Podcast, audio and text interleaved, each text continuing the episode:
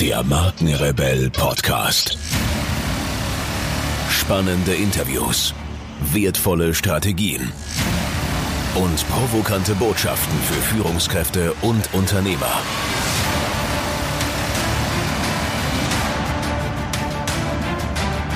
Stell dich den Herausforderungen der Digitalisierung und setze als Marke ein Zeichen.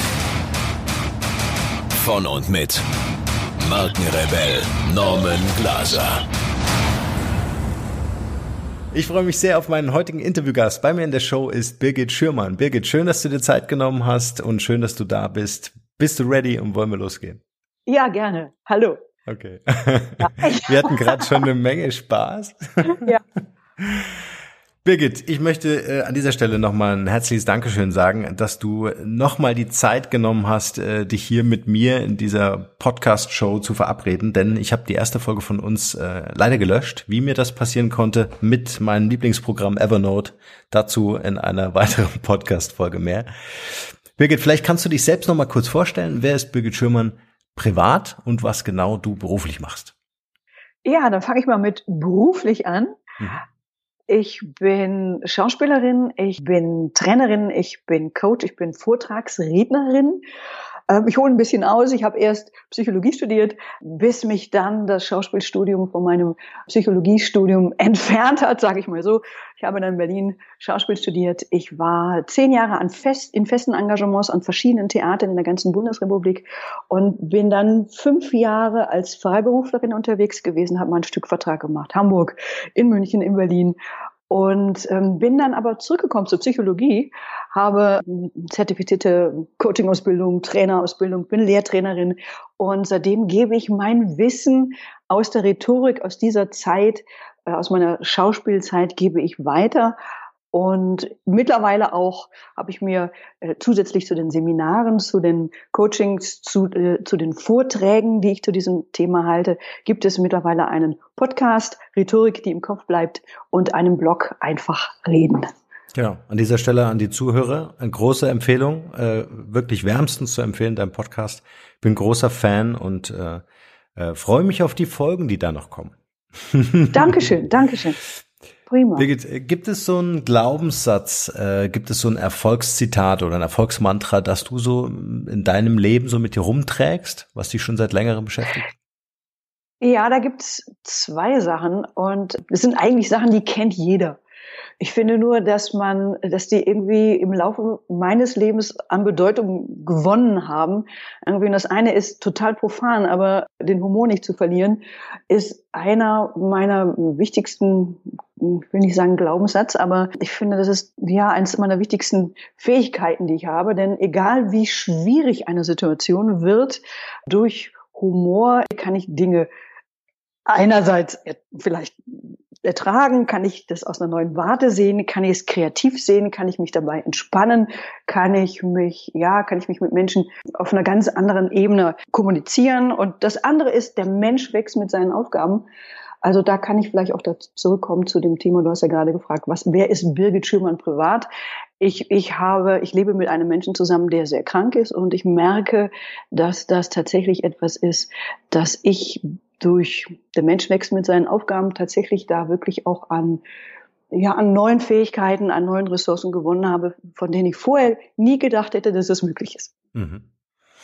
Und ich meine, äh, du sprichst es an und ich glaube, wir hatten das in noch keiner Podcast-Folge, dass wirklich Humor so wichtig ist. Ja, also dass man ähm, und, und ich habe gerade gemerkt, wie wir jetzt im Vorgespräch wirklich so herzhaft lachen müssen, wie befreiend das einfach auch ja. ist, ja, wie das aufmacht. Einfach, ja, ja, ja, genau. Großartig. Und man kann sich darin auch finden. Also ich finde nichts schlimmer. Ja. Also wenn ich, wenn ich denke über einen Menschen, oh Gott, der ist humorlos, das ist irgendwie das schlimmste Urteil, was ich fällen kann. Also wenn sich, wenn man darüber keine Verbindung bekommt. Aber gut, es muss ja nicht jeder meinen Humor ja. teilen. Das kann natürlich auch sein, dass die eine andere Art von Humor haben, die sie vielleicht einfach nicht so häufig zeigen oder an anderer Stelle. Also. Ja, und das ist ja okay. Hey, ja. Das ist völlig in Ordnung. ja. ja.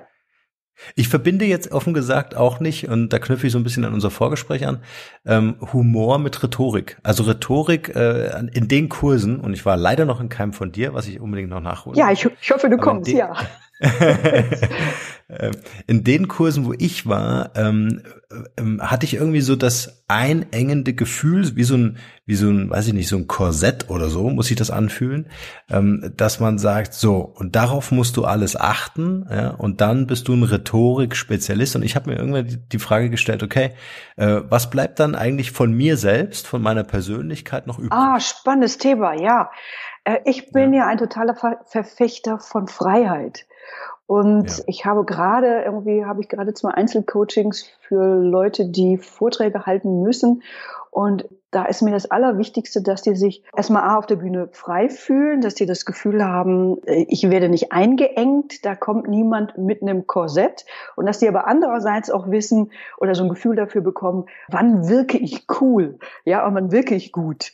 Und ich glaube, das versuchen Rhetoriktrainer auch durch dieses Korsett von außen den Menschen begreiflich zu machen, aber das ist, glaube ich, die falsche Herangehensweise. Also die müssen das von selber spüren und die müssen von selber wissen, wenn ich so oder so bin, dann wirke ich so oder so und deshalb ist das total sinnvoll, dass ich das auch in mein Verhaltensrepertoire aufnehme. Also und dass die vor allen Dingen auch Spaß haben, denn je mehr Spaß sie haben, je freier sie sich fühlen, desto größer wirken sie auch auf der Bühne. Und deswegen finde ich irgendwie das super, super wichtig, dass sie für sich diesen Rahmen oder diesen Freiheitsrahmen finden und dass sie das, dass sie auch selber verstehen, wie kann ich den überhaupt herstellen bei mir. Mhm. Und ich versuche das so rauszukitzeln und auch so ein bisschen so, so Kreativität rauszukitzeln und denen auch so ein, ja, so ein Gefühl von Technik an die Hand zu geben, dass sie auch, mhm. weil wahrscheinlich kennst du das auch selber, dass man, dass man häufig auf der Bühne steht und nicht richtig einschätzen kann, ja, wie war ich denn? Oder, mhm. Ja, wie fanden die, also erstmal, ah, wie fanden die mich, beziehungsweise wie hat das denn gewirkt? Und für mich ist es immer super wichtig, dass die Menschen also ein, so ein technisches Verständnis für sich bekommen, dass sie wissen, mhm. wenn sich das so anfühlt, dann sieht das ungefähr so aus und wirkt ungefähr so. Also, dass sie sich selber überprüfen können und dadurch auch für, so selbstständiger arbeiten können.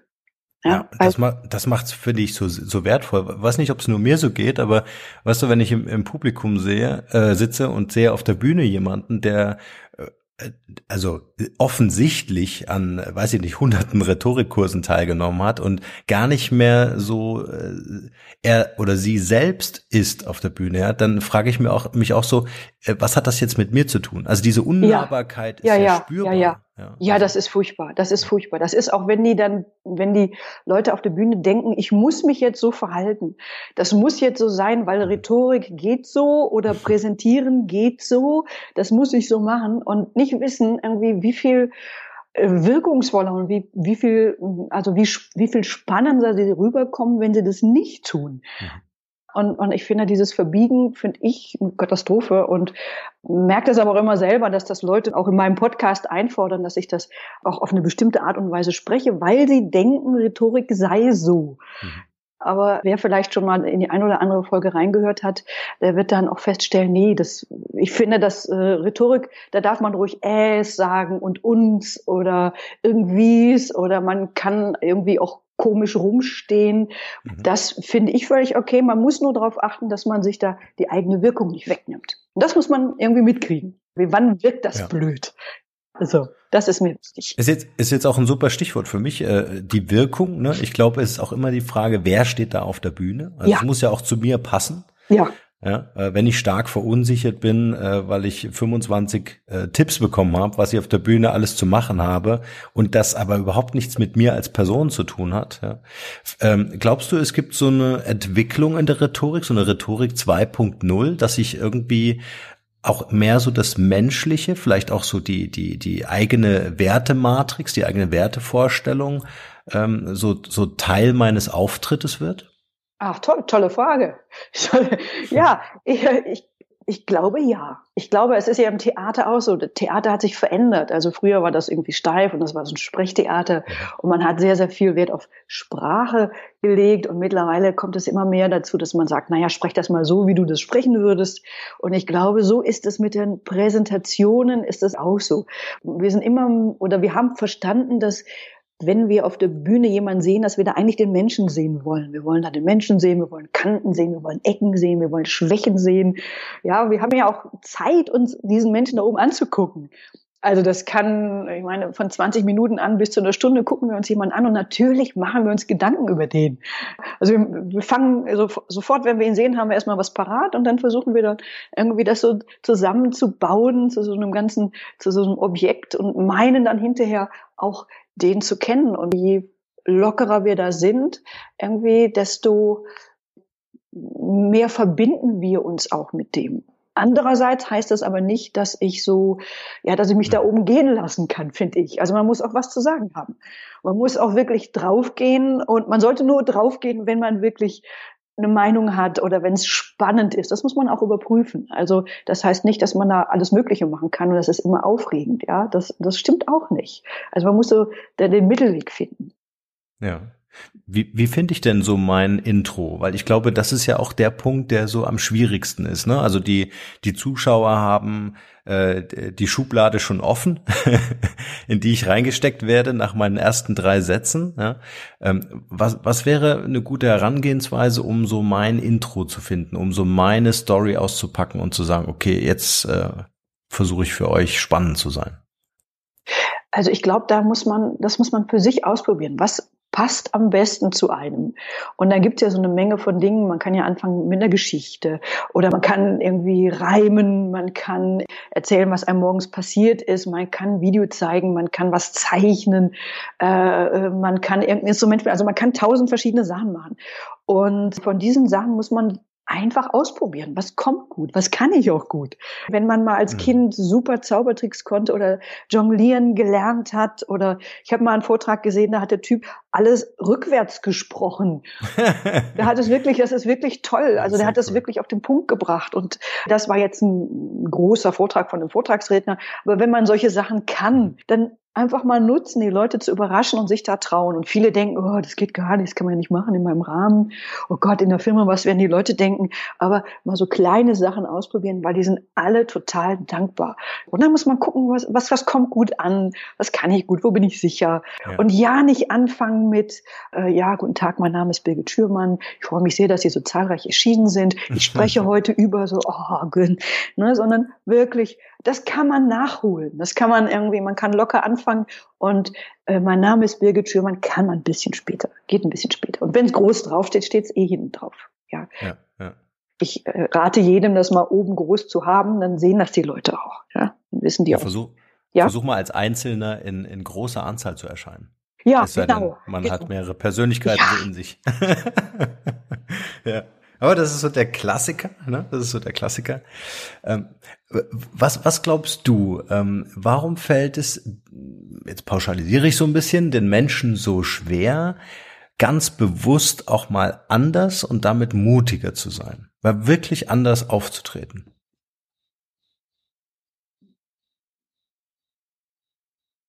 Muss ich richtig nachdenken, wie du merkst. ist gut. Ich liebe es, wenn Podcasts. Weil dann denkt der Zuhörer nämlich auch nicht. Also ich, ich glaube einerseits, weil wir so eine Kultur haben, weil wir auch streng sind, weil wir auch Angst haben vor dem Urteil, weil wir auch selber mit uns selber mhm. streng sind, weil wir uns natürlich auch einfach nicht blamieren wollen. Das ist klar. Wer will schon da wie so ein gescholtener oder so wie so ein begossener Pudel rausgehen und sagen, oh Gott, das habe ich in den mhm. Sand gesetzt, weil wir es natürlich auch, viele Menschen machen das nicht so häufig, die stehen nicht so häufig auf der Bühne. Sie denken, so muss es sein und so versuchen sie es auch zu machen weil der Chef, weil sie dann vielleicht auch vom Chef eins drüber kriegen, all diese ganzen Sachen. Ne? So. Mhm. Und natürlich ja, die die Amerikaner, die haben da irgendwie eine ganz andere äh, Kultur schon, die probieren sich mehr aus, die lernen das in, in der Schule und von klein an und dadurch trauen die sich auch einfach mehr. Und wir haben das so nicht. Also äh, wir haben das mehr. Also ich habe mit, ich habe hab ja eine Weile auch Trainings gegeben in den Schulen und habe die vorbereitet in der zehnten Klasse hier in Berlin. Da muss man immer so eine Prüfung machen und da ist die Präsentation äh, Bestandteil der Note. Und die lernen das jetzt eher als wir früher. Also ich weiß, dass ich es in der Schule alles nie gelernt habe. Und da muss sich vielleicht auch diese ganze Kultur noch ein bisschen verändern oder, oder, das wird aber noch ein bisschen dauern. Und natürlich so, so, so, so Glaubenssätze, die halten sich natürlich lange. Ne? Man darf kein Äs sagen oder man darf das nicht, man darf das nicht oder man darf keine Geschichten erzählen oder man darf nicht einfach mal ein bisschen unkonventionell sein. Das, das hält sich einfach. Hm. Ja, klar. Ich meine, Verbote sind natürlich immer, äh, immer präsent und die ja. prägen sich auch schön ein. Ja, die prägen sich gut Das haben wir ja alle so gelernt in der Schule. sind ja alle prima konditioniert worden auf Verbote. Und dann denken wir alle an unsere Deutschlehrer und die, ja, das ist furchtbar. Aber das, genau das wäre ja eigentlich der Gamechanger. Ja, also wenn ich als äh, Rhetorik-Experte auf die Bühne gehe, da würde ich aber sowas von bewusst AMS einbauen, um einfach mit dieser Kultur oder mit dieser mit dieser Idee einfach zu brechen. Ja, da hast du also, recht. Ich müsste ja eigentlich auch als Vorbild vorangehen und ich habe das auch häufig versucht in meinen Podcasts, dass ich dann auch einfach so Sachen drin gelassen habe, weil ich gesagt habe, wenn ich predige, seid unperfekt, muss ich ja auch unperfekt ja. sein. Aber bei mir ist es leider so, dass die dann da drunter schreiben und bei iTunes kann man dann lesen, nee, die kann ja gar nicht Rhetorik, ja, die hat ja Äs oder Versprecher oder, oder lange uns oder da eine abgehackte Pause. Und dann machen sich irgendwie so ganz viele Deutschlehrer breit und, und weil sie ja denken, Rhetorik geht so. und das ist für mich dadurch total schwierig. Also ich fühle mich da in so einer Zwickmühle, weil eigentlich würde ich das total gerne vorleben. Und ich habe ja auch einen Vortrag, da geht es darum, wie präsentiere ich. Und da versuche ich das auch. Und da haben die Leute mich ja Auge in Auge und da sehen die mich ja auch und auch von der Wirkung. Ja, da kann ich das vielleicht, muss ich mal gucken, vielleicht kann ich da auch noch ein paar humorvolle Nummern einbauen. Irgendwie. ja, denke ich noch drüber nach. Ja, äh, ich glaube, wenn man bei Wikipedia Rhetorik eingibt, dann steht da drin, äh, ist das Weglassen von AMS. Also ich ja. glaube, Rhetorik ist einfach so unglaublich viel mehr als das. Ich meine, äh, du bist äh, seit über 20 Jahren Schauspielerin, ja, und das Schauspiel per se, allein diese Fähigkeit, sich in, in eine Rolle, in eine Person hineinzuversetzen, ja, das ganze sprachliche Thema bis hin zur Mimik, Gestik, es ist so so komplex, ja, äh, dass ich es ein bisschen schwierig finde, das Ganze nur mit Ams und, und oder, oder Versprechern äh, als Rhetorik zu bezeichnen. Ja, ja, das ist richtig, das ist richtig. Und Rhetorik ist auch immer, ist auch schwierig, weil natürlich kommen noch andere Sachen dazu. Also Interessanterweise ist natürlich auch Wirkung, kann man da irgendwie gar nicht rauslösen. Also man kann, klar, über einen Podcast oder jetzt auch über dieses Interview hört man dann nur die mhm. Sprache, mhm. aber natürlich ist so die Ausstrahlung, irgendwie das, was ich dabei mache, die Körpersprache, das sind ja auch ganz, ganz wichtige Sachen. Auch, also diese Wirkungssachen sind nicht zu unterschätzen, ob ich das jetzt, ob ich jetzt meine Wirkung zerlatsche auf der Bühne mhm. Und ob ich jetzt von rechts nach links gehe, dann zerlate ich das. Wenn ich aber mein, meinetwegen von vorne, von hinten nach vorne gehe und wieder zurück, habe ich vielleicht auch wieder eine ganz andere Wirkung. Oder wenn ich einfach nur stehen bleibe. Und das kann man natürlich, das kommt natürlich bei so einem Vortrag dazu. Also, dass, dass Menschen irgendwie auch eine, ja, man merkt ja auch viel von einem Menschen, ohne dass man das den Mund aufmachen muss. Mhm. Ne? Mhm. Und das hast du natürlich, diese Wirkungs, ja, diese Wirkung, die, die arbeitet mit der Rhetorik mit, natürlich. Ja. Also ich habe mal jemand mitbekriegt irgendwie bei so, bei so einem Workshop, der sagte, ach, ich habe irgendwie keinen großen Wortschatz, ich kann gar nicht richtig austeilen. Und dann hat er auf der Bühne eine Geschichte erzählt und die war wahnsinnig rührend, gerade weil der Wortschatz so, weil es so einfach erzählt war, aber es war so eine einfache Geschichte, die jeder nachvollziehen konnte, auch emotional nachvollziehen konnte. Und es hatte eine irrsinnige Wirkung. Und dieser Wirkung war er sich überhaupt nicht bewusst. Es ist, es ist sowieso super spannend, weil Wirkung ist ja auch wieder was Subjektives. Ja?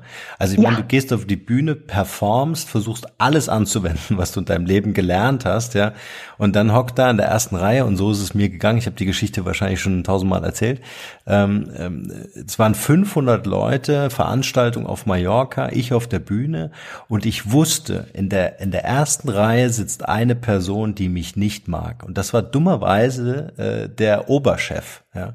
Und die Nacht vorher im Hotel habe ich mir überlegt, okay, was machst du? und habe mir gesagt, okay, ich muss die alle aufstehen lassen, ähm, äh, damit sie, das war so meine Idee, ne, so sich in, in die Rolle des Kunden reinversetzen, müssen sie aufstehen und sich als ihr eigener Kunde wieder hinsetzen. Und es mhm. waren, glaube ich, die längsten Sekunden in meinem Leben, denn ich habe äh, die Leute aufstehen lassen und der Typ saß. Und ich habe den angeguckt und ich habe nichts gesagt und ich habe gewartet, bis er aufsteht. Und das war so ein, weißt du, ich hatte ihn im Auge und er mich und er wusste ganz genau, dass ich erst weiterrede, wenn er aufsteht. und wie ging es weiter? Er stand auf Und ich ja. ließ dann natürlich alle widersetzen und äh, das war für mich dann natürlich so ein Erfolg. Das heißt, ähm, ich musste quasi über meine Angst hinweg. Ich wusste ja, dass er mich nicht mag und dass er alles tun wird, um vielleicht mir zu schaden oder mich zumindest, mir zumindest das Leben schwer zu machen. Aber mhm. als ich diesen Triumph hatte, wurde der, mhm. der, der Vortrag einfach perfekt. Ja. Und das ja, war, verstehe. Das war im Grunde der Nervenkitzel, den es gebraucht hat, weil ich hätte mich auch die ganze Zeit im Vortrag mit dem Gedanken beschäftigen können, oh, wie wirke ich jetzt auf dem? Rede ich auch wirklich das, was der gut findet? Oder sagt er, hey, was ein Idiot, ja. was erzählt er da auf der Bühne? Ja. Aber ich musste, so, so wie man ja auch, auch oft sagt, das Publikum irgendwie interaktiv mit involvieren, ja, es auf seine Seite ja, ja. ziehen. Er war nicht mein, mein ja. Buddy nach dem Vortrag, ganz klar. Im Grunde ja, habe ich ihn genötigt. Nee, aber der, ich, ja. ja. Aber toll. Nein, ich meine, ist ja wichtig, der, der, eigene innere Zustand ist ja wahnsinnig wichtig. Und wenn du den durch welches Mittel auch immer, wenn du dich da in einen guten Zustand beförderst, dann ist das super förderlich für einen guten Vortrag. Keine Frage. Aber es hat mich echt Überwindung gekostet. Ne? Also ich habe ja, die Nacht äh, wahrscheinlich gar nicht geschlafen. Ich erinnere mich gar nicht mehr. Aber äh, die die Idee zu haben ist eine Kiste, aber dann auf der Bühne zu stehen und 500 Leute zu bitten, aufzustehen, inklusive dieser einen Person, das ist das große Ding gewesen. Ja. Ja, ja, das glaube ich. Also man führt hier auf der ja. Bühne. Man ist wirklich ja. der Chef. Und das muss man sich auch äh, bewusst machen, dass, also man hat die einerseits in der Hand und das finde ich jetzt persönlich ist auch ein toller Moment. Also man führt den ganzen Laden und das ist gerade auch beim Theater toll. Also du mhm. kannst mit einer Handbewegung gehen die 500 Leute mit. 500 Leute kannst du in der Spannung ähm, hoch und runter jagen. Mhm. Und ich finde, das macht so, also mir geht so, also deswegen bin ich auch Schauspielerin geworden, weil das einen in einen Rausch versetzt umsetzen kann, weil es einem wahnsinnig Spaß machen kann, sondern auch, weil das so eine, es hat eine Machtposition. Ne? Manche werden Chefs wie, mhm. ne, von großen Unternehmen und manche führen dann auf der Bühne. Ja. Aber was ich ja toll finde und was man ja auch bei dir lernt, ist, dass es tatsächlich erlernbar ist. Also ich ja. muss jetzt keine Rampensau sein, mit nee. einem Speaker gehen, nee. Nee, ja, sondern äh, es ist ja tatsächlich, äh, und du trainierst es ja, ja. bist ja äh, Coach, ähm, dass es ja tatsächlich machbar ist. Ja. Ja, es ist tatsächlich machbar. Ja, es ist auch eine Übungssache. Ja, Keine ja, Frage. Ja. Keine Frage. Und jeder muss so seins finden. Und das, was bei dem einen irgendwie gut funktioniert, der vielleicht ist, der ist vielleicht wahnsinnig humorvoll und die Leute klopfen sich auf die Schenkel und der nächste will auch so sein, würde ich nicht empfehlen, sondern man muss immer gucken, wo ist so das Besondere bei jedem. Und jeder hat was anderes Tolles und es ist wirklich so, dass ich nach meinen Seminaren auch äh, von allen begeistert bin und alle dann auf ihre Art und Weise total schätzen gelernt habe. Und deswegen sollte man nicht versuchen, da irgendwie so ein Vorbild nachzueifern, sondern zu gucken, wo ist meins? Mhm. Und sich auch trauen, also so wie du, dass du sagst, ich traue mich jetzt irgendwie mit so einer Übung anzufangen, weil das ist auch häufig ein guter Einstieg. Mhm. Ne? mhm. Ja, Sowas. Eine Übung ist ein, ein toller Einstieg. Ja. ja, super. Birgit, du merkst, äh, ich habe mich ganz weit von unseren Fragen entfernt, die wir eigentlich besprechen wollten. Finde ich aber gar nicht schlimm. Ja, ja ich finde die Geschichte auch super cool. Äh, vielleicht können wir hier noch ein bisschen Wert schaffen, ähm, weil ich habe noch so eine Frage wie, ähm, wie gelingt es mir, die Spannung so während meines Vortrags tatsächlich zu halten? Also was man ja immer wieder gern auch beobachtet ist, ähm, äh, dass am Anfang vielleicht das Intro wirklich cool ist, wirklich gut gelingt, vielleicht ein emotionaler Film, 30 Sekunden oder kürzer gezeigt wird, aber dann flacht das Ganze äh, ab. Und äh, ich habe irgendwann mal gelesen, äh, es muss irgendwie so eine Spannungskurve haben, dann hast du einen Höhepunkt, dann fällt das dann äh, gegen Ende wieder ein bisschen ab. Ist das so? Sollte ich so meinen Vortrag aufbauen? Ich finde wichtig, dass man Veränderungen schafft. Mhm. Also sobald man merkt, das, das ist jetzt ausgereizt, wenn ich zum Beispiel lange auf einer Stelle stehe und habe was erklärt und ähm, wenn man dann merkt, so, ja, wenn ich das jetzt noch, noch ein paar Minuten mache, dann fangen die Leute sich an zu langweilen, dann ist einfach mein Tipp, was anderes machen. einfach was anderes machen. Einfach Abwechslung. Genau wie in Seminaren. Da merkst du ja auch irgendwann irgendwie so, das reicht jetzt. Jetzt brauchen die eine Übung, jetzt brauchen die eine Pause, jetzt brauchen die ähm, irgendwie was, was, was Anregendes oder jetzt wollen sie ein bisschen nachdenken, jetzt brauchen sie was Humorvolles, jetzt brauchen sie mal ein Bild Bild. Deswegen würde ich einfach gucken, nicht nur Positionswechsel, dass man nicht immer auf einer Stelle steht, sondern dass man auch mhm. einfach verschiedene Dinge einbaut. Ne? Man kann auch mal ins Publikum gehen, man kann mal runtergehen, man kann dann mal ein Filmchen zeigen. Man guckt so alle paar Minuten, was zu verändern. Und dann muss man natürlich ausprobieren, was kommt gut nacheinander? Was, wie ist die Reihenfolge? Ist die noch spannend? Bleiben die Leute dran? Man merkt ja, ob Leute dranbleiben. Mhm. Ja, du merkst irgendwie, werden die unruhig, gucken die so auf ihr Handy, fangen die irgendwie an zu tuscheln, schreiben die irgendwas auf, gucken die weg. Dann merkst du, okay, jetzt brauchst du was. Aber wenn die irgendwie sich nicht rühren und einen angucken und du merkst, es ist ganz ruhig, dann wärst du, okay, jetzt ist die Spannung noch dran und jetzt kannst du es vielleicht auch noch ein bisschen rauszögern, ja, noch so ein bisschen, so ein bisschen. Ja, und dann muss aber was kommen. Ja.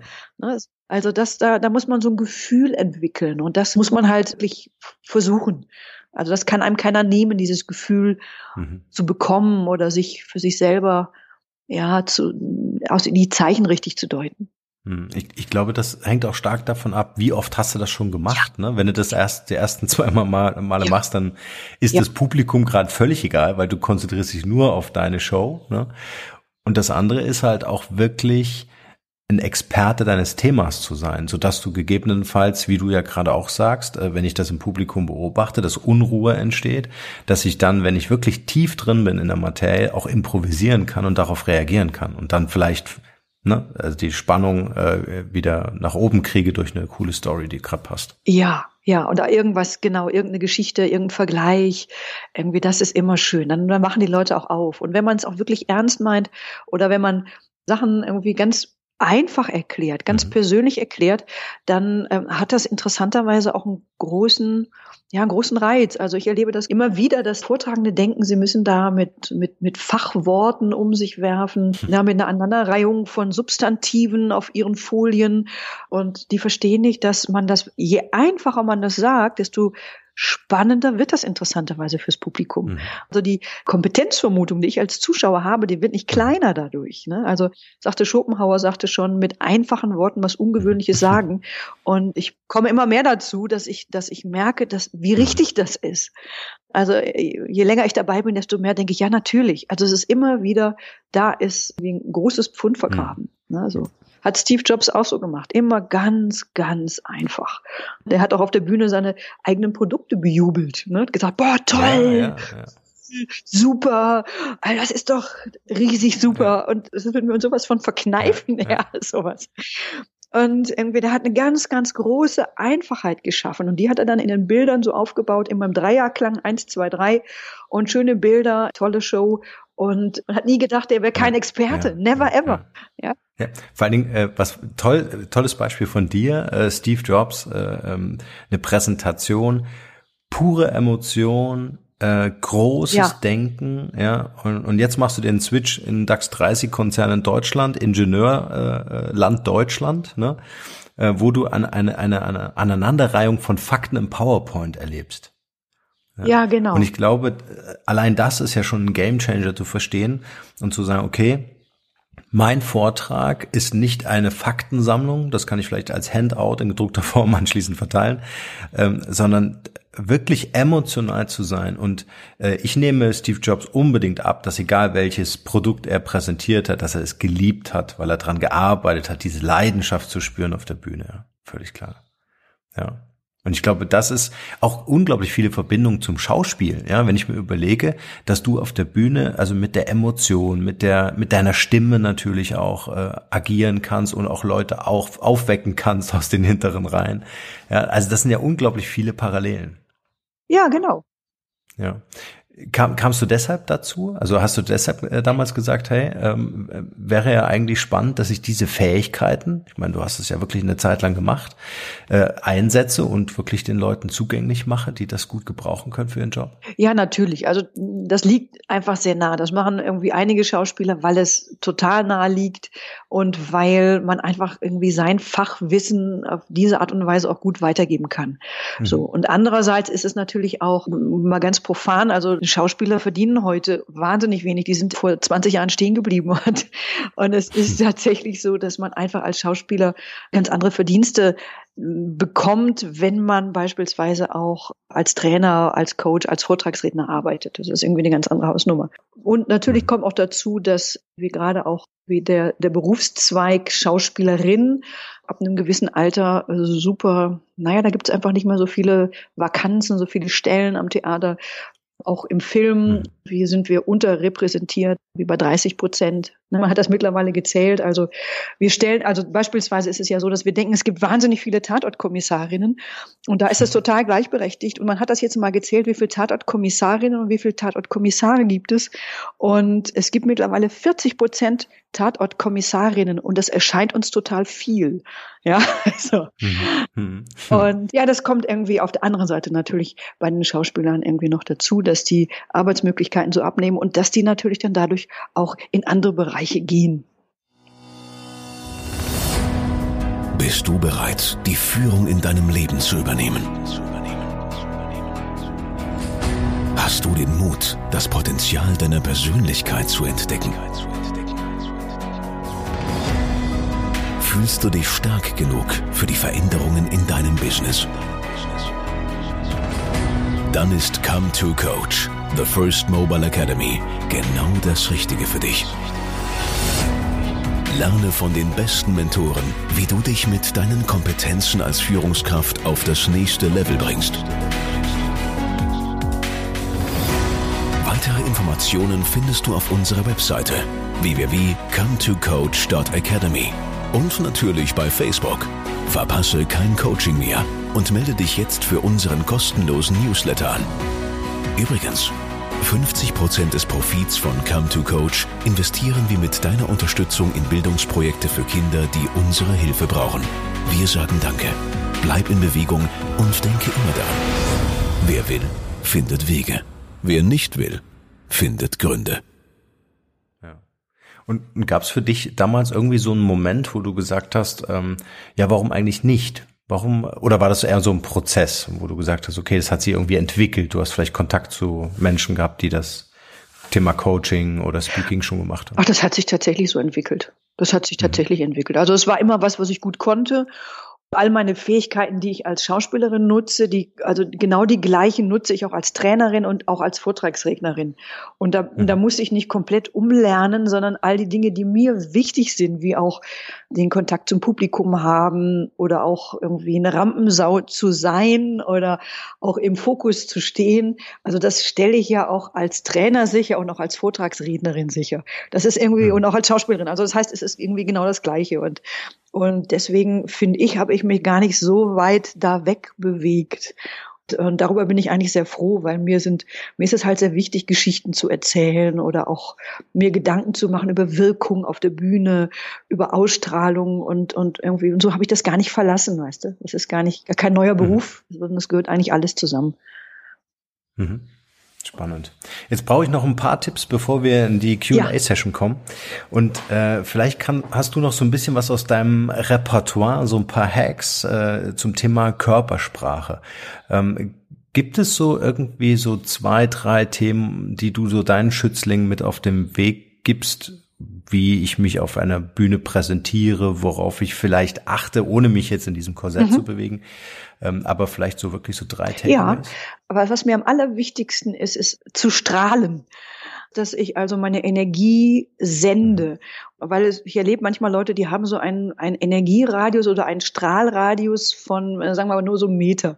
Weil die irgendwie so in sich hineinreden oder weil mhm. die sich nicht bewusst sind, dass, dass man irgendwie, wenn man jetzt beispielsweise wie bei dir 500 Leute vor sich hat, dass man auch seine ja, Energie raussenden muss. Mhm. Irgendwie so. Ich habe mal vor 25 Jahren mit Armin Rode irgendwie eine, damals irgendwie für meine Schauspielschule in einer Vorsprechrolle gearbeitet. Der war damals noch am Theater, noch gar kein, gar kein richtiger großer äh, Film, Schauspieler.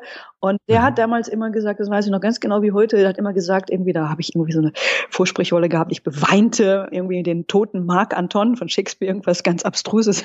so, also, was man so denkt als Anfänger, was man so spielen muss. Irgendwie, das würde ich heute keinem mehr empfehlen. Aber er hat immer gesagt, auch wenn du da am Boden sitzt und irgendwie jemanden beweinst, gebe nach außen Strahlen. Ne? Strahle nach außen, gebe Energie nach außen.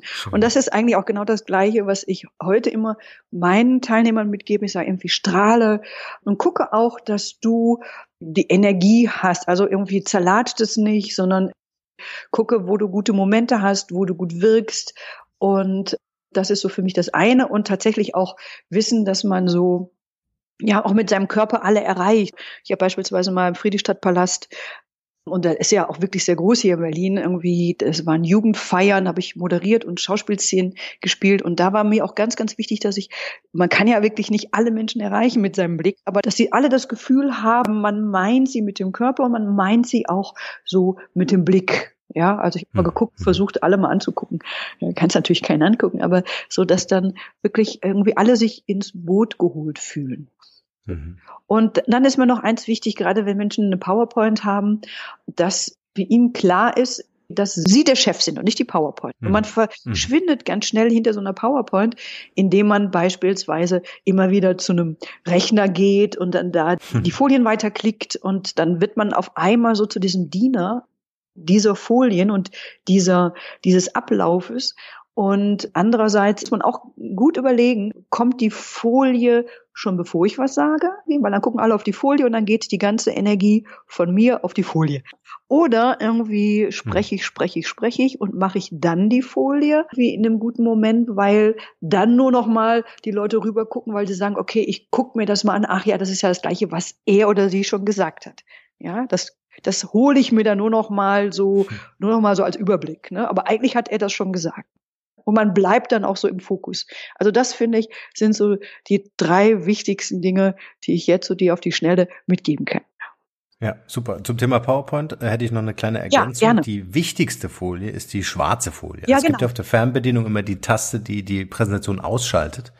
Ja. Ne? Und wenn ich den Fokus natürlich wieder so auf mich haben will, dann mache ich die, mache ich diesen Beamer aus. Genau. Weil die Folien gerne überfracht, überfrachtet sind. Ja, super Tipp. ja, ja, ist völlig richtig. Super. Noch eine, eine andere wichtige Frage, die, ähm, die ich glaube, jeden beschäftigt, wenn der Vortrag denn so angelegt ist, dass ich nach dem Vortrag tatsächlich Fragen beantworte. Mhm. Ne? Kann ja sein, dass so ein, ja, ähm, äh, wie gehe ich dann tatsächlich mit, mit kritischen Stimmen aus dem, ähm, aus dem Publikum um? Ne? Wie kann ich unbequemen Fragen begegnen? Kommt drauf an, wie viele kommen. so. Wenn, wenn, also das ist ja so, dass alle anderen Zuschauer, die nicht fragen, die bewerten ja die Art und Weise, wie du mit dieser Frage umgehst. Wenn du jetzt mitten genau. im Vortrag also das so abwiegelst und sagst irgendwie, fragen bitte hinterher, dann verspielt man sich Sympathiepunkte. Wenn man da eine Frage hat, wie von der man denkt, die kann ich beantworten, ist jetzt kein Thema, würde ich die mittendrin auch beantworten. Man kann auch sagen, interessante Frage. Und dann würde ich die beantworten. Wenn dieser Mensch aber mehrere Fragen stellen würde und man hätte dann auf einmal das Problem, oh Gott, der haut mir jetzt den ganzen Vortrag auseinander, da muss man Acht geben, dass man, dass man das nicht zulässt, dass man dann nur ein, zwei Fragen beantwortet und sagt, ich würde gerne Zeitkontingent, darf ich, ist es für Sie in Ordnung, wenn ich die Fragen jetzt nach hinten schiebe? Und dann lässt man demjenigen das abnicken. Ne? Man irgendwie, weil der würde wahrscheinlich sagt er dann nicht nein, sondern wird dann sagen, ja, ja, ist okay. Und ähm, das ist eine ganz wichtige Nachfrage, dass man immer wieder fragt, ist das okay, dass ich das auf nachher schiebe? Und wenn der abnickt, dann hat man auch seine Ruhe. Ne? Dann mhm. ist das auch fürs Publikum so ein Zeichen, ja, du hast ja nicht abgebügelt, sondern das ist jetzt eine Vereinbarung. Ja, ja super. Ja, Wenn man Tipp. wirklich mal was nicht weiß, das ist irgendwie, das kann immer passieren, dann ist meine Empfehlung, dass man sagt, okay, weiß ich nicht, aber geben Sie mir bitte Ihre Visitenkarte, weil ich mache mich schlau und Sie bekommen dann im Abend per Mail die Antwort. Das finden auch immer alle ganz toll. Muss man dann natürlich auch machen, weil sonst ist es wieder super peinlich. Aber das ist wirklich was, was, was Leute auch schätzen. Ne? Oder manchmal, da muss man aber gucken, je nachdem, in welchem, in welchem Kontext man ist. Wenn man jetzt beispielsweise Kollegen drin sitzen hat, kann man vielleicht auch die fragen. Aber das muss man immer so ein bisschen gucken, wie, ja, wie sicher man sich da auch fühlt oder, oder ähm, je nachdem. Also ich hatte das letztens auch mal, dass, dass mir eine Frage gestellt wurde. Da war eigentlich Schluss. Eigentlich hat mir diese Frage der, den Schluss versaut. so, so. Und innerlich habe ich mich geärgert, weil ich dachte, scheiße, jetzt kriegt nicht wirklich, jetzt bekommen die gar nicht mit, dass jetzt das Ende ist, weil die sofort auf Anschluss kam. Mhm. Es war aber so, ich hatte das Glück, dass ich die Frage gut beantwortet habe und so war, so waren die alle so zufrieden und fanden das auch alle cool. Also das heißt, wenn man da gut drin ist, das, die Leute honorieren das auch. Also das war eher so ein, die, die hat das eher interessiert. Und dann war das auch in Ordnung, dass ich gesagt habe, jetzt wäre hier eigentlich Schluss gewesen. so. mhm. Man kann das auch wahrscheinlich, ich muss mir was überlegen, was man in solchen Fällen dann, dann vielleicht noch anderes Intelligentes macht, weil da war ich überhaupt nicht drauf vorbereitet, muss ich gestehen. ich nicht, weil es war mir noch nie passiert, hatte ich auch mhm. noch nie gesehen. Aber ähm, tatsächlich ist es häufig auch so, dass das die Leute einfach interessiert, dass sie in die Diskussion gehen wollen. Manchmal haben die auch was verpasst, da darf man die auch nicht bloßstellen. Ja, da haben die was nicht mitgekriegt. Auch da wäre es blöd, wenn man sagt, mein Gott, das wurde doch schon gesagt. Das, das wiederholt man dann einfach nochmal mit anderen Worten. Hm. Ich glaube, das ist auch so eine, wie du richtig sagst, ähm, so eine Wertschätzung. Ja, ganz. Also, dass der, der Fragesteller möchte ja wirklich ja. Äh, äh, so seinen Beitrag leisten, ja. ne, ob er jetzt für sich fragt oder für das Publikum vermeintlich fragt, gibt's ja auch. Und ähm, was ich ab und zu auch beobachtet habe, ist, ähm, das waren dann jetzt nicht die Hochleistungsspeaker, ja, aber dass man äh, sehr schnell in die Rolle der Verteidigung äh, gerutscht ist. Ne? Und man hat die Leute nicht ausreden lassen. Man hat geglaubt zu verstehen, äh, was jetzt an der Frage kommt und man ist sofort in der Abwehrhaltung gewesen. Ne? Oh, das ist irgendwie, oh, das ist ganz ja. ungünstig. Ich, also da, da, das ist auch schade, weil man dann seinen Fachvortrag dann mhm. verkleinert, wenn die Leute einen in so einem emotionalen Zustand mitbekommen. Also mhm. ich finde immer super wichtig, jede Frage auch zu wertschätzen, weil erstmal mhm. niemand äh, fragt per se eine Frage, äh, von der er selber denkt, die ist blöd. Also, mhm. und wenn man selber, und wenn ich als Vortragender denke, die Frage ist blöd, ist es auch ganz wichtig, dass ich das nicht zeige, sondern ist es eher, eher immer wertschätzen. Die Leute wertschätzen und sagen, oh, da haben sie sich irgendwie schön, dass sie so mitdenken, prima. Und dann trotzdem aber darüber nachdenken, wie führe ich jetzt das Ganze? Und wenn man merkt, man kommt in so eine emotionale, in so ein emotionales Fahrwasser, versuchen, möglichst sachlich zu bleiben. Oder ja, vielleicht kann man auch eine Gegenfrage stellen. Ne? Wenn man das Gefühl hat, oh, jetzt, jetzt irgendwie werde ich gerade emotional, oh Gott, oh Gott, irgendwie, ich, krieg, ich kann mich jetzt schwer halten, dann kann man vielleicht eine Gegenfrage stellen. Ne? Was genau meinen Sie damit? Irgendwie können Sie es noch ein bisschen weiter ausführen? Äh, wie sehen Sie das denn? Ja. Also was hatten Sie denn erwartet? Also dass man so, so, so den Ball Interesse. zurückspielt, hm. irgendwie, damit der andere ein bisschen reden muss und man sich selber ein bisschen beruhigen kann. Gut ist auch ein hm. Positionswechsel, dass man dann vielleicht aus der Position rausgeht, sich ein bisschen bewegt, auf die andere Seite geht und lächelt und irgendwie versucht, sich wieder in guten Zustand zu bekommen. Mhm. Super. Birgit, lass uns zu unserer Q&A-Session kommen. Du kennst dich ja aus ja. in unserem Podcast. Ja, ja. Äh, ich stelle dir ein paar Fragen und du antwortest ganz schnell aus dem Bauch raus, ähm, okay. damit wir innerhalb unseres Zeitkontingents bleiben. Ja, okay. okay, Frage eins: ja. Was hat dich anfangs davon abgehalten, dich selbst als Marke zu verstehen? Wenn dich was abgehalten hat ich muss gestehen, dass ich auch einfach das Fachwissen, wie macht man das? Ich war beispielsweise bei der German Speakers Association, durfte ich ein Jahr als Mentee äh, teilnehmen und da habe ich so viel gelernt über Marken und wie man sich da positioniert.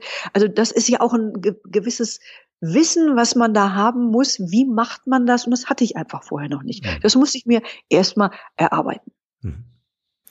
Frage zwei: Wenn die Leute an dich denken, was ist das eine Wort, wofür du selbst als Marke bekannt sein willst oder schon bist? Freiheit. Schön. Welcher Moment oder Rat hat einen besonders nachhaltigen Einfluss auf dein heutiges Leben oder auf dein Business? Ähm, ich muss wieder nachdenken. Völlig okay. dranbleiben. Es wirklich dranbleiben. Ich habe das schon so häufig gehört und alle predigen das und tatsächlich würde ich das auch sagen. Man muss einfach dranbleiben, sich nicht verzagen. Man muss Arbeit da rein investieren. Und wenn man irgendwann mal merkt, hier geht gar nichts, dann muss man alles, alles überprüfen, mache ich, mache ich das auch richtig. Aber bevor man es nicht eine Zeit lang ausprobiert hat, wird das auch nichts. Hm. Du hast vorhin so ein tolles Beispiel, einfach die Energiestrahlen ja, da reinschicken. Ja, ne? genau, einfach genau. Energie erzeugen. Und, da, und auch an ja, sich glauben, habe ich auch schon tausendmal gehört. Aber ähm, ich habe da auch, auch viele Tiefs gehabt, weil ich zwischendurch auch nicht mehr an mich geglaubt habe. Aber das immer wieder forcieren und sich da nicht, da nicht verrückt machen lassen. Es gibt so viele Leute, die irgendwas denken. Hm. Also man muss da wirklich, man muss das aufnehmen einerseits, weil da auch sehr weise ähm, Ratschläge drunter sein können und und auch äh, man muss auch Feedback mhm. bedenken und man muss das auch irgendwie durch den Kopf gehen lassen, aber sich auch nicht aufhalten lassen. Ja. Nächste Frage. Was ist das Wertvollste, was wir von dir lernen können? Ich glaube, da habe ich meinen Pfund gerade schon verschossen, indem ich Freiheit genannt habe. äh, äh, Freiheit auf der Bühne, Spaß auf der Bühne und auch ja Unkonventionalität auf der Bühne. Mhm. Also mhm. sich einfach was zu trauen und Mut zu haben. Also ich glaube, ich bin auch wirklich ein guter Mutmacher. Mhm. Das habe ich auf deiner Website auch gelesen, äh, dass du dich frei spielst auf der Bühne. Ja, genau. Äh, fand ich, konnte ich super nachvollziehen. Ich glaube, jeder, der das schon mal erlebt hat, der sich auf einmal nach dieser ganzen anfänglichen Aufregung dann wirklich wohlgefühlt hat, ja. ja, und man so irgendwie mit dem Publikum und seinem Thema eins wurde. Das ist, glaube ich, äh, so die, weißt du, die Welle beim Surfen, dieser Tunnel, ne, dieser Punkt, ja. Ja, ist ein toller ja. Moment. Wenn man das schafft, das ist ein super Moment und ich wünsche jedem, dass man den irgendwann mal erreicht, weil den erreicht man nicht immer. Auch wenn man tolle Inszenierungen hat, da ist es manchmal so, dass ich mich gefragt habe, wo bleibt eigentlich jetzt der Flow mhm. her? Aber das ist so, dass man dann einfach an andere Dinge mhm, denkt. Ja, ne? Wie, ja. also jetzt irgendwie ist wichtig für das Bild ist jetzt das und das wichtig. Manchmal sind technische Dinge einfach auch wichtig. Ja. Aber ähm, so ein Flow ist natürlich eine großartige Sache. Ja, gut, dass du es ansprichst. Ja. Perfekte Überleitung. Perfekte Überleitung zur nächsten Frage. Technik ist auch wichtig, ne? Internet-Resource. Ja, stimmt. Kannst du uns eine Internet-Resource oder ein Tool nennen, welches du selbst einsetzt? Oh. also, ähm. So, äh, oder anders gefragt, wie, wie verwaltest du so Aufgabenmanagement? Oder gibt es ein Tool, was du einsetzt? Oh, Oder hast du so ein Projektmanagement-Tool? Oh, da habe ich einen totalen Nachholbedarf. Da fragst du glatt die falsche. Irgendwie. da habe ich total, also da müsste ich eher bei dir in die Schule gehen, weil irgendwie ich mache unglaublich viel tatsächlich noch per Hand und da bin ich irgendwie völlig altmodisch. Und ich sehne mich danach, dass ich da den Zugang zu finde. Also das ist einer meiner, das ist meine übernächste Aufgabe. ja. Okay. Ja. okay, dann zur nächsten Frage. Äh, wenn du auf dein Smartphone schaust, was sind so deine drei äh, wichtigsten App auf den, äh, Apps auf dem Startscreen? Ich habe tatsächlich kürzlich an dich gedacht und weil, ja, das ist wirklich so, weil ich wurde umgeleitet, ich hatte ein Coaching in Essen, ich wurde umgeleitet, ich, es war eine Katastrophe, ich hatte einen Termin, der stand fest und auf einmal sagte man mir, wir landen nicht da, sondern wir landen jetzt da. So. Und ich war so beglückt über diese ganzen Apps auf meinem Handy wie Zug-App und ähm, gut, Verkehrsverbund-App musste ich mir übers Internet ziehen. Aber ich nutze hier beispielsweise in Berlin ähm, nicht nur Tanken-App, sondern alles das, was mit Verkehr zu tun hat, hm. finde ich eine unglaubliche Bereicherung. Also auch hier BVG, gucken, wo kommt die U-Bahn, weil als Berliner bewegst du dich auf verschiedenste mhm. Arten und Weisen. Du fährst mal mit dem Auto, mal mit der Bahn, mal mit dem Zug und mal mit dem Bus, je nachdem, was am besten funktioniert. Mal fährst du mit dem Rad. Und ich finde, da sind diese, diese profanen Verkehrs-App eine, also ich kann, ich bin da gar nicht dankbar genug sein dafür. Ja. Okay. Thema Musik. Was hörst du gern für Musik? Was bringt dich auf neue Ideen? Was inspiriert dich? Was mich inspiriert, ich habe Gesangsausbildung zusätzlich mhm. zur Schauspielausbildung. Ich wurde auch im Theater immer zu diesen ganzen Musicals oder zu all dem, wo man singen musste, war ich immer dabei. Jetzt ist es so, ich singe sehr gerne Wagner und Wagner ist nicht so einfach zu singen. Ich hätte auch nie gedacht, dass das mein Stimmfach ist. Also mhm. ähm, irgendwie und dass ich das mal singen kann. Also man sagt immer, das ist äh, ähm, nicht nur musikalisch schwer, sondern auch stimmlich schwer. Äh, mir fällt das total leicht, interessanterweise. Und ich habe da, da hatte ich einen großen kreativen Schub. Ich habe daraus einen Kurzfilm gemacht. Ich habe immer gedacht, man müsste doch mal so eine Oper in mhm. einen Kurzfilm verpacken. Und ich habe mir einen Schauspieler gesucht, der ebenfalls sehr, sehr gut singen kann und der auch interessanterweise wirklich die perfekte Besetzung war für einen Wotan. Und ich habe mhm. mich an die ähm, Oper be begeben, ähm, Rheingold, vielleicht jemand, der sich da ein bisschen mit auskennt, weiß, da gibt es so einen Dreierzyklus. Der Ring des Nibelungen heißt das ganze Ding. Und die eine Oper heißt äh, das, äh, äh, nee, warte mal, war das Götterdämmerung? Siehst du, ich komme auch schon durcheinander. Also, nee, das Rheingold habe ich mir rausgenommen und es gibt mhm, darin mhm. eine Arie von der Erda und das habe ich, da habe ich einen Kurzfilm draus gemacht. Und wir haben das gedreht hier in Berlin an der Kantstraße gibt es so ein ein ähm, altes Parkhaus, das ist äh, geschützt und irgendwie das ist ganz, ganz eigen. Und da haben wir das gedreht und ich habe den Film jetzt letztens, ähm, habe den selber produziert, Regie geführt, haben wir beide und ähm, den habe ich jetzt letztens auf Kurzfilmfestivals eingereicht. Bei zweien ist er schon angenommen worden in Rom und in Amsterdam. Sehr stark. Ja, und das ist so, wo ich sage, ja, das ist meine nächste Idee. So, da soll es weitergehen, aber jetzt vielleicht dieses Jahr kommt dann, überlege ich, ob dann noch ein zweiter kommt. Mal gucken. Da kommt unbedingt noch ein zweiter. Also ich habe mir den tatsächlich bei YouTube angeguckt. Wir, wir verlinken den auch hier in den Show Notes zu diesem Podcast. Oh mein Gott. nee, es ist richtig cool. Auch ähm, äh, dein Schauspielkollege, echt großartig. Tolle Spannung, tolle Kamerafahrt, finde ich ähm, äh, toll geschnitten, also und von vom Gesang natürlich. Ja, äh, mein, mein Kollege ist super. Der ist der geborene Wotan. Du auch. ja, der ist der geborene Wotan, also wirklich ist der Hammer. Aber es war so ein Erstlingsfilm, dadurch war ich natürlich, muss ich auch gestehen, ich bin ja keine Filmemacherin, war ich auch etwas, etwas noch am Anfang etwas unsicher, aber ich merke, da lernt man auch Learning by ja. Doing. Es ja, ist wirklich. Ist unheimlich wenig, also wirklich ganz wenig Geld reingesteckt. Die Leute haben da auch mit viel Herzblut und irgendwie für wenig Geld gearbeitet. Also das ist wirklich, ähm, ja, was da Leute manchmal machen für die Kunst, ist toll, wirklich. Ja. Auch gerade im Bereich Film, das darf man eigentlich gar nicht weiter erzählen. Ja, echt toll. Also toll gemacht. Dankeschön. Ähm, Danke. Dafür, dass vielleicht wenig Geld zur Verfügung stand, ist es super professionell. Also ich hatte echt Spaß. Vor allen Dingen war es wirklich so ein Überraschungsmoment, äh, womit ich jetzt persönlich nicht gerechnet habe. Deswegen habe ich mich gefreut, das überhaupt gefunden zu haben. Dankeschön. Toll, okay, schön. Birgit, wir sind am Ende unseres Interviews. Ich habe noch zwei kleine Fragen. Gerne. Ähm, die eine Frage ist, äh, wie wir dich am besten erreichen können. Und die andere, vielleicht so dein, dein Schlusswort ist, äh, so dein bester Tipp für ein glückliches und erfolgreiches Leben? Wie man mich am besten erreichen kann, natürlich über meine Homepage birgit-schürmann.com, Schürmann mit UE. Ist mhm. relativ einfach zu finden. Ich bin auch, wenn man mich googelt, bin ich sofort da, ja, und auch natürlich über meinen Podcast äh, Rhetorik, die im Kopf bleibt. Das zweite war, sag nochmal, sag das bitte nochmal. Die zweite genau, Frage. Genau, jetzt kommt dein, jetzt kommt dein Schlusswort. Ach, okay. Dein bester Tipp für ein glückliches und erfolgreiches Leben. Ich muss wieder in mich gehen. Wir unterlegen jetzt so die Schlussmusik, das Outro.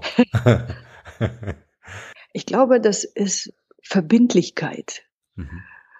Schön. Verbindlichkeit mit den Menschen, mit denen man zu tun hat und ja, zu Menschen stehen und für das zu stehen, was man, ja, was man auch verkauft ja, ich glaube, mir ist der Wert Verbindlichkeit wahnsinnig wichtig und ich glaube, das wird in der heutigen Zeit immer weniger gelebt und ich glaube, darauf, ja, darauf sollten wir nicht verzichten oder das, das sollten wir nicht vergessen, das sollten wir nicht aus dem Augen verlieren.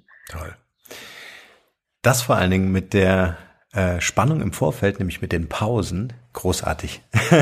Birgit, hab vielen, vielen, vielen Dank äh, für dein zweites Mal mit mir. ja, danke dir. War ein tolles Gespräch. Danke dir. Ja, fand ich auch. Und äh, wir bleiben in Kontakt. Ja, super. Bis bald. Dankeschön. Bis bald, ja. Birgit. Ja, Ciao. Ciao. Vielen, vielen Dank, ihr Lieben, fürs Zuhören. Wenn ihr über neue Podcast-Folgen automatisch informiert werden wollt, dann nutzt gern unseren E-Mail-Service. Ich lege jeden Monat für euch exklusiv ein kostenloses E-Book obendrauf. Gebt dafür einfach markenrebell.de ein und dort auf der Page könnt ihr euch in die E-Mail-Liste eintragen. Also wertvollen Content ohne Werbung, ohne Spam versprochen, für eure Inbox. Wenn euch dieser Podcast gefallen hat, wäre es großartig, wenn ihr euch kurz Zeit nehmen könntet, um mir eine Bewertung bei iTunes zu hinterlassen. Dauert nur wenige Sekunden und ihr helft mir dabei ungemein, die Show hier für euch noch viel, viel besser zu machen. Ansonsten schaut euch unbedingt noch unsere Mobile App Come to Coach an. Wir bauen hier mit ausgewählten Mentoren die erste Mobile Academy für Führungskräfte und Unternehmer auf. Freut euch auf wertvolle Inhalte von wertvollen Menschen, die mit euch in Live-Video-Coachings ihr Wissen teilen. Mehr dazu unter Come to Coach, also come Zahl 2 Coach.academy. Alright, that's it. Allerdings wie immer in den Show Notes, nur das Beste für euch und bis bald. Ciao, ciao.